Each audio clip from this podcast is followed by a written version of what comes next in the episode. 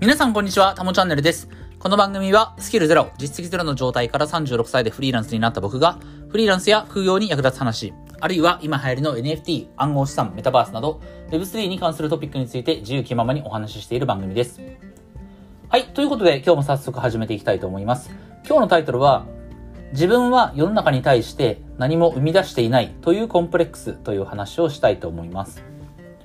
えっ、と、僕はフリーランスになって、えー2年目なんですけれども、まあ、会社員の生活を13年ぐらい、あ、12年か、12年ちょい、えー続けたんですけれども、まあ、今振り返ってみると、やっぱり向いてなかったんだろうなっていうふうに思うんですよね。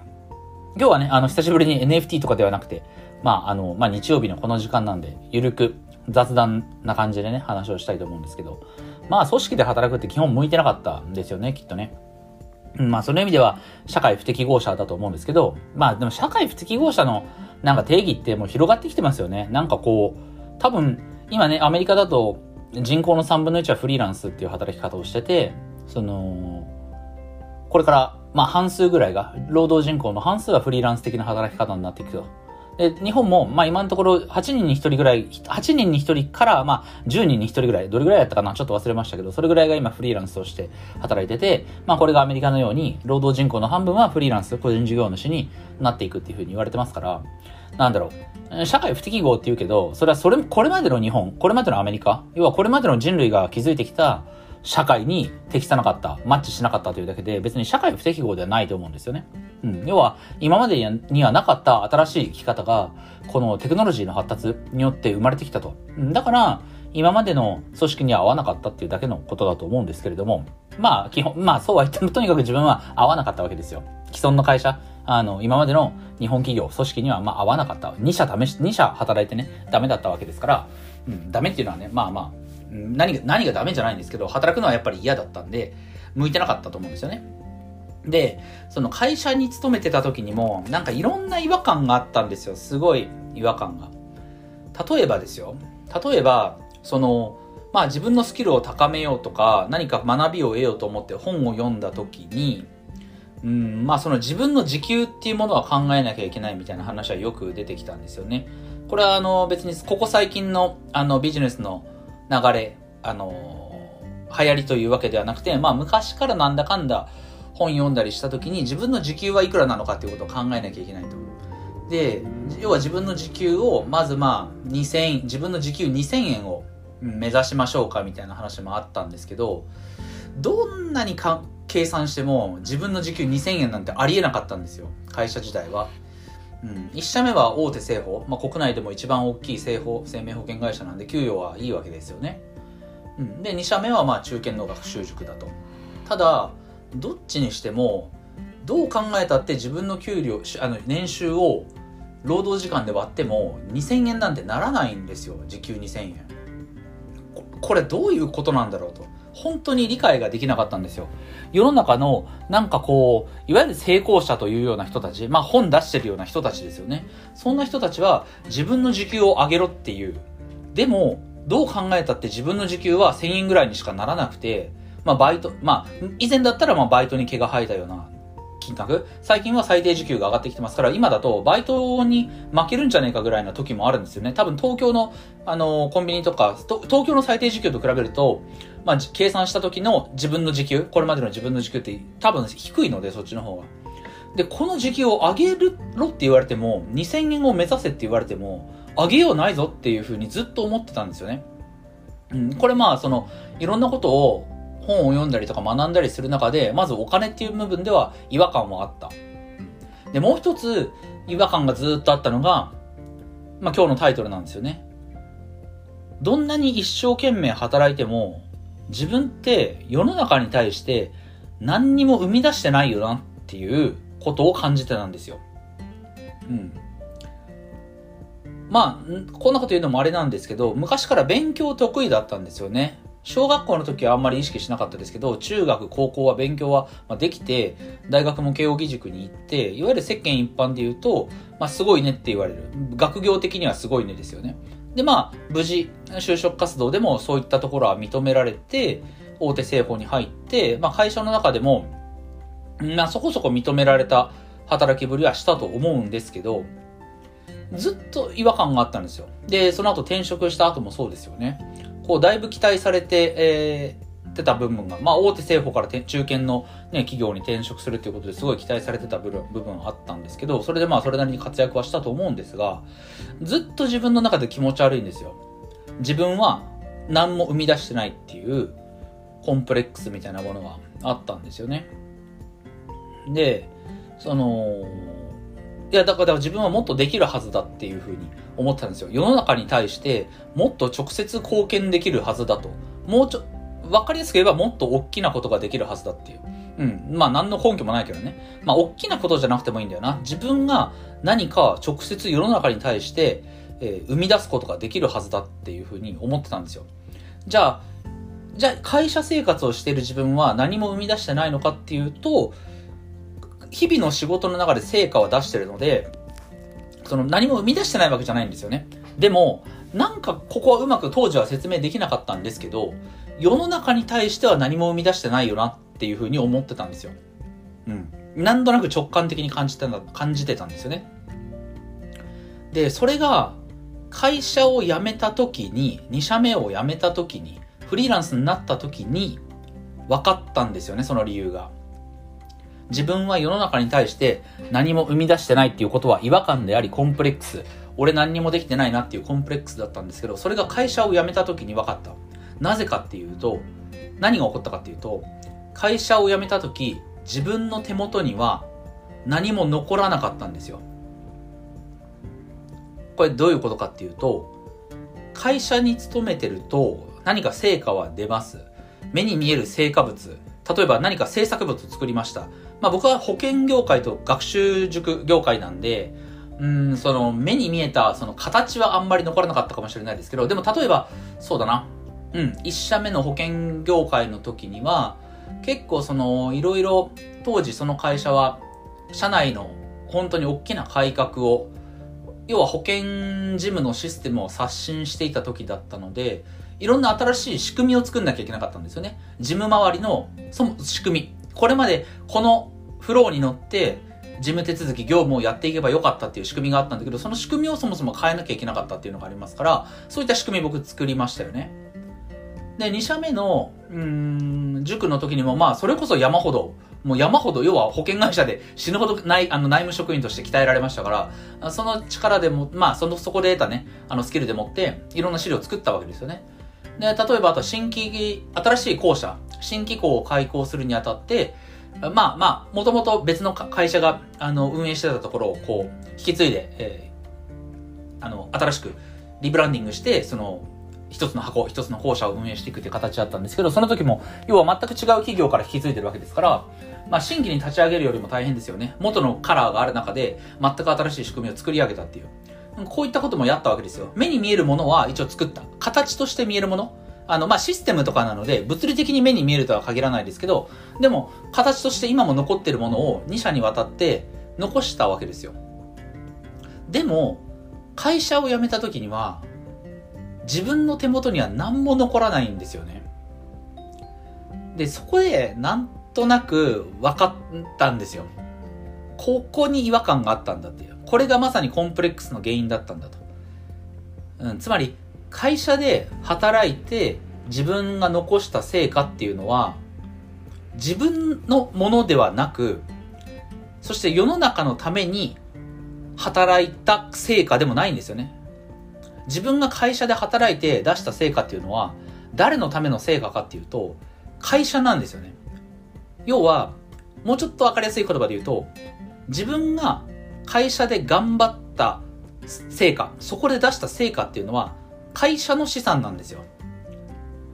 会社を辞めた瞬間、要は個人として自分はその成果を利用して何か楽になるかっていうと、何も楽にならないんですよね。うん。頑張った結果の成果物は誰に帰属するのかっていうことは、これはフリーランスになってから学んだことなんですけど、会社で頑張った成果物は誰のものかっていうと、これは会社のものなんですよ。で、その会社が事業として世の中に貢献しているという形なので、自分はまず誰のために働いてるかっていうと、これは会社員っていうのは会社のために働いてる。これ以外ないんですよ。まあ、会社、あるいは上司、まあ、社長ですよね。うん。これは、その、個人としてのやりがいとか、自分の目の前にはお客さんがいるから、自分はお客さんのために働いてるんですっていう、そういった話ではないんですよ。仕組みの問題なんですよね。仕組みの話。要は、あなたの仕事を評価してあなたにお給料を与えるのは会社なんですよ。お客さんじゃないんですよ。会社は、あ、お客さんは企業に対してお金を払って、その会社が、企業が従業員に対してお金を渡す。うん。つまり、従業員、つまり会社員ですよね。社員っていうのは会社のため、社長のために働いてるっていうだけなんですよ。で、その会社という箱を通じて世の中に貢献しているだけなので、自分は何も世の中に対して生み出してなかったんだなっていうことが、なんか繋がったんですよね。自分の頑張った成果は、成果物は誰に帰属するのか。これは自分でもないし、えー、会社なんだと。うん。誰のために働いてるかっていうと、これはお客さんのためでもなく、世の中のためでもなく、会社なんだと。うん。ここで、その、頑張った結果の成果物が誰に帰属するのかっていうところから派生して、ああ、なるほどと。自分は会社のために働いてたんだなと。世の中のためには何も生み出してなかったんだなっていうことが分かったんですよ。うん。要は会社辞めた時に、えー、自分、僕はその、前の会、一番最初の会社で作った、保険会社で作ったね、その自分が生み出したシステムというか仕組みですよね。これを社外に辞めた時に持ち出して、自分に帰属するものとして、独立した時に、あるいは次の会社で役に立てるっていうことはできないわけですよね。まあもちろん別に保険会社のシステムなんて僕は個人としてはいらないので、別に持ち出したいわけはないんですけれども、でも、自分は完全に手ぶらの状態で会社を辞めたんですよ。で、2社目、塾も、要はいろんな資料を作ったり、仕組みを作ったり、まあ部署の中で自分が一番、あの、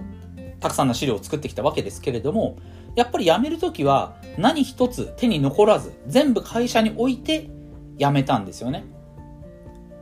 うん、独立した時やっぱり最初に思ったのが、何しようって、これから何しよう。まだ NFT とか Web3 とかブロックチェーンというものを知る前ですよね。その、インスタで、あの、30代、40代男性向け糖質制限アカウントの、ね、あの糖質制限ダイエットアカウントを運用してた頃なんで、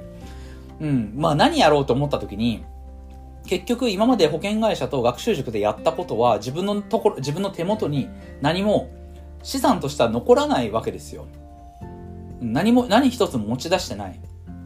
結局、独立したらば、またゼロから自分の力で、その、生み出すして、何かを、こう、クリエイトしていくしかなかったんですよね。もちろん、その、クリエイトするためのスキル、要は文章を書いたりだとか、要は Excel とか表決案ソフトを使いこなすとか、パワーポイントみたいなね、あの、資料を作る、資料作成ソフトを使うとか、まあこういった喋る技術だったりとか、なんだろうな、まあ、どこに、ど、本当に、どこの会社に行っても最低限必要なスキルみたいな。もう、ただのビジネススキルですよね。何かこう、こういった成果物を出すために必要な、もう特定の固有のスキルではなくて、どこに行っても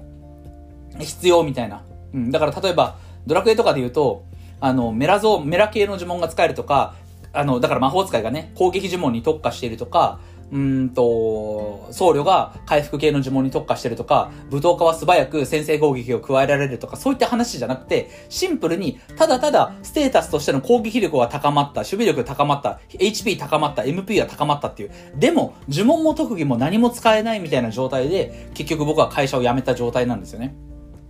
うん。だから、結局舞踏家として何かを伸ばしていけばいいのか、僧侶として何かを回復系の方にね、特化していけばいいのか、魔法使いとして攻撃呪文に特化していけばいいのか、そこが何もなかったんですよ。ただただ、初期、あの、ステータスだけが高い、HP と攻撃力だけが高い。要は、冒険を始めた段階の初期の主人公とかね、冒険の仲間、ルイダの酒場で集めた仲間たちよりステータスは高いけれども、でも使える呪文とか特技は初期の中メンバーと一緒ですよ、みたいな。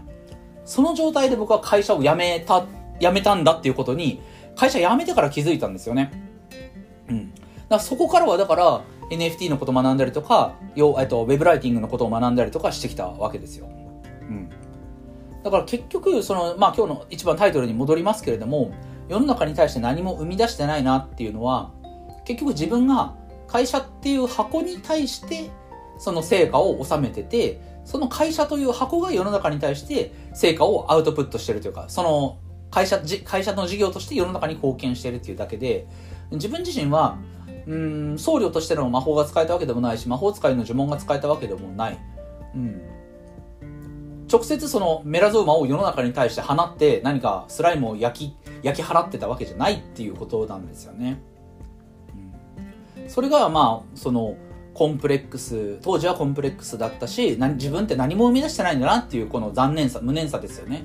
うん。そして、会社を辞めてフリーランスになった時に、なんでそんな風に思ってたんだろうと。そこが解決した一つの、あの、まあ、言葉が、頑張った結果の成果物っていうのは誰に帰属するのか。会社員が頑張った成果物っていうのは会社に帰属してるんだよと。あなたには帰属してないんだよということを改めてこう文言として言語化して知った時ですよね。その時はもう会社、会社員当時は違和感というかコンプレックスだったんですけど、まあ会社辞めた後に絶望を感じたわけですよね。あ、やっぱそうだったのかと。うん。結局その、まあ言うたらば会社のために働いてただけなんだなっていう。自分はね、会社員っていうのはそういった存在だったんだなと。まあもちろんその対価として、毎月必ず固定の給料はもらえるっていうのが、その対価ですけど、まあそれでしかないんですよね。うん。なので、まあ、あのー、改めて、うん。まあ今日の話何かまとまりがあるかっていうと別にないんだけども、雑談なんでね、ないんだけれども、うん、まあ違和感を感じてる人、その自分がやってることに、たとえ、まあやりがいがない、一言で言えばやりがいがないとか、何か違和感を感じるとか、うん。いうふうに感じてる人は、やっぱりその、昔の組織にみんな属して働いてた時の常識と、今、テクノロジーが進んで、えー、価値観が多様化して、いろんなものを自分自身で選べるようになった、いろんなものが民主化されてきた状態ですよね。かつては一部の人しか、えー、選択することができなかった道が多くの人に開かれるようになった。うん。